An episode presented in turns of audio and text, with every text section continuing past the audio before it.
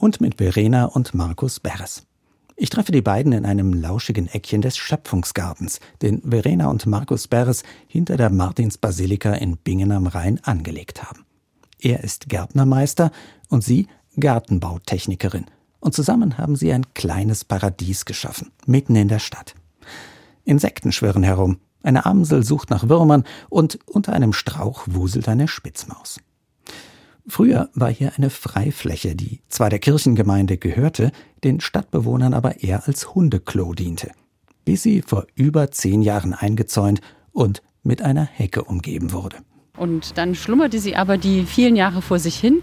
Und vor drei Jahren dachten wir uns, als wir in diesen Garten kamen, das ist so ein schöner Fleck Erde, hier können wir mehr draus machen und hatten die Idee, dass wir hier einen artenreichen Garten anlegen die aus ganz vielen verschiedenen Bereichen besteht. Denn das erklärte Ziel der beiden war es, einer großen Vielfalt an Leben Platz zu bieten. Wir haben verschiedene Insektenhotels, in denen sehr viele verschiedene Insekten wohnen.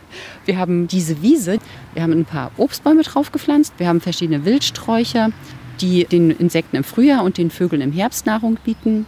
Wir haben ein Sandbeet für bodenbewohnende Insekten, eine Trockenmauer, wir haben Totholzhaufen in dem Garten verteilt, die auch wieder verschiedenen Insekten Unterschlupf bieten. Also eine richtig große Menge von Kleinstbiotopen. Dahinter, erklärt mir Markus Beres, steht aber noch eine größere Idee, die Sie den Besuchern gerne mit auf den Weg geben möchten. Hier ist ja eine Insel entstanden mit vielen Arten und unsere Idee oder unser Wunsch ist jetzt natürlich auch, dass viele Leute, die einen kleinen Garten haben, von mir aus nur zwei Quadratmeter vor der Tür haben, an der Straße, die einen Balkon, die eine Terrasse haben, das zu Hause gestalten. Dass in der Stadt verteilt viele kleine Inseln entstehen, wo die Tiere, die Vögel, die Käfer von Insel zu Insel sich hin bewegen können. Und dann entsteht so ein Netz in der Stadt, dass immer wieder ein Anlaufpunkt da ist für die Tiere. Und zwar mit ganz einfachen Möglichkeiten. Denn jeder kann zu Hause selbst mitmachen und Platz schaffen für möglichst viel Leben. Wenn ich sehr wenig Platz habe, würde ich immer als erstes mit Wasser beginnen. Ob es eine Vogeltränke ist oder halt ein kleiner Teich. Man kann auch einen Kübel irgendwo hinsetzen. Manche sagt, ich habe hier keine Lust auf Pflege. Okay, dann stellt man ein Insektenhotel hin oder einen Nistkasten. Wer sich gerne intensiver damit beschäftigen möchte, setzt Pflanzen oder pflanzt Sträucher. Ne? Organisches schaffen, lebendig oder tot, egal. Einfach einen Totholzhaufen in die Ecke legen für Käfer.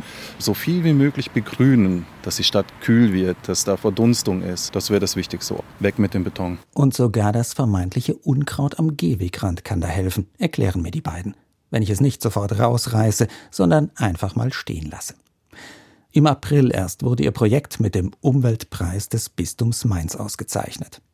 Und da wir schon von Unkraut auf dem Gehweg sprachen, gibt's das denn überhaupt? Unkraut? Aus Sicht von Menschen ja. Ja, da gibt's Unkraut, aber eigentlich gibt es kein Unkraut. Wir machen Wildkräuter oder Kräuter, die da so wachsen, zum Unkraut, ja. Und das kommt ja auch erst dann in Massen, wenn wir die Flächen verändern. Wenn ich ein Blumenbeet grabe und habe eine ganz saubere Fläche, dann kommen natürlich zuerst Unkräuter und vermehren sich wie verrückt. Das würde in der freien Wiese nie passieren, dass sich ein so eine Art wie verrückter aussät, also eine heimische Art zumindest. Ne? Damit aber genau das nicht passiert, kann man auch hier in diesem kleinen Schöpfungsgarten nicht einfach alles so wachsen lassen, wie es will. Denn es gibt invasive, also eingeschleppte Pflanzen. Wenn natürlich auch eine invasive Art in einen wilden Garten Einzug hält, dann holen wir die raus. Das haben wir letztes Jahr auch gemacht. Denn sonst wäre das hier alles überwuchert von einer Art. Und dann sage ich nicht, das ist Gottes Schöpfung, die lasse ich jetzt stehen, sondern dann ziehe ich die raus. Wenn ich nun diesen Schöpfungsgarten besuche, was finde ich da und was erzählt mir so ein Garten vielleicht auch über die Schöpfung? Tolle Blüten, viele Blumen, Insekten, kleine Nager, Vögel man wundert sich dann immer wieder. Ja? Also ich bin, weil wir eben auch über Schöpfung sprachen, immer wieder fasziniert, wie brillant manche Blüte ist, wie, wie das alles so durchdacht ist. Und wenn man sich mal die Zeit nimmt und die Muße, so einen Blütenstand anzuschauen, dann braucht man gar keine Worte drum machen, dann versteht man, was Schöpfung ist. Man könnte sich fragen, was hat der Schöpfer sich dabei gedacht? Ich denke manchmal, er hat vielleicht einfach nur Spaß gehabt dran. Das macht einen richtig glücklich, wenn man das anschaut. Dass dieser Schöpfungsgarten ein echtes Herzensprojekt der beiden ist, das spürt man sofort. Und auch mir geht das Herz auf, wenn ich diesen Garten voller Leben auf mich wirken lasse. Markus Beres bringt es auf den Punkt. Für mich ist da, da ist irgendwas ne? und das finde ich einfach toll. Der Garten, der macht ja was mit uns. Wir betreten den Garten nicht mit unseren Füßen, ja.